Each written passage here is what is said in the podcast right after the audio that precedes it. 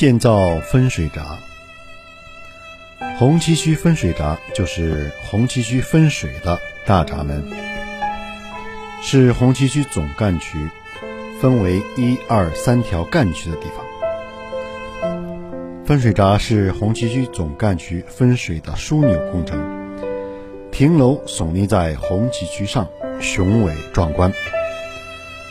正面楼顶上有郭沫若手记“红旗渠”三个苍劲有力的朱红色大字，在阳光下耀眼生辉。闸房内安装起壁立十五吨的起壁机三台，房下有三个大闸门，孔均为二点五米，闸门内。奔泻出两股清泉，右边分出的是红旗渠一干渠，为两孔，沿西山到河涧镇英雄渠汇流，渠长三十九点七公里，设计流量十四立方米每秒，灌溉面积三十五点二万亩。二干渠为单孔，沿临县盆地。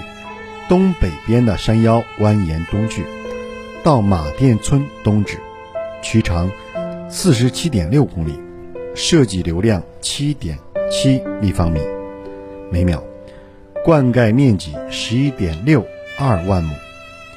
三干渠从上游五百米处分出向东，到东港镇东卢寨村。一九六五年四月五日。红旗渠通水仪式在这里举行，在人们热情欢呼“毛主席万岁”的声音中，红旗渠水流过了分水岭，临县人民引漳入林的美梦成真了。今天刚刚带着女儿去了红旗渠纪念馆，就站在了这个地方。可惜的是，当时还没有看到这篇文章，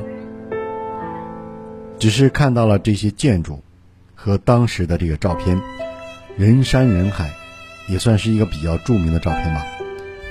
照片上有很多人，我们在网站上，在其他地方也经常可以看到，也看到了分水岭分出的两股水流，两股干流，但是当时也不知道。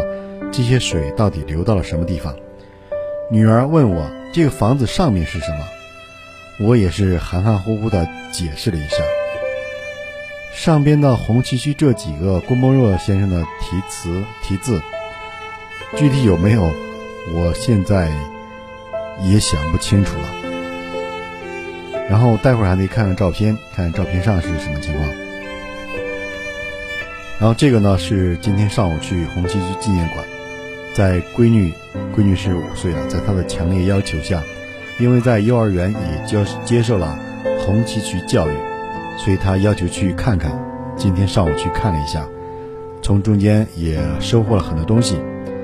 在读红旗渠故事之前，我也去过几次，但是那些只是走马观花，没有像这一次能看得懂、看得透彻。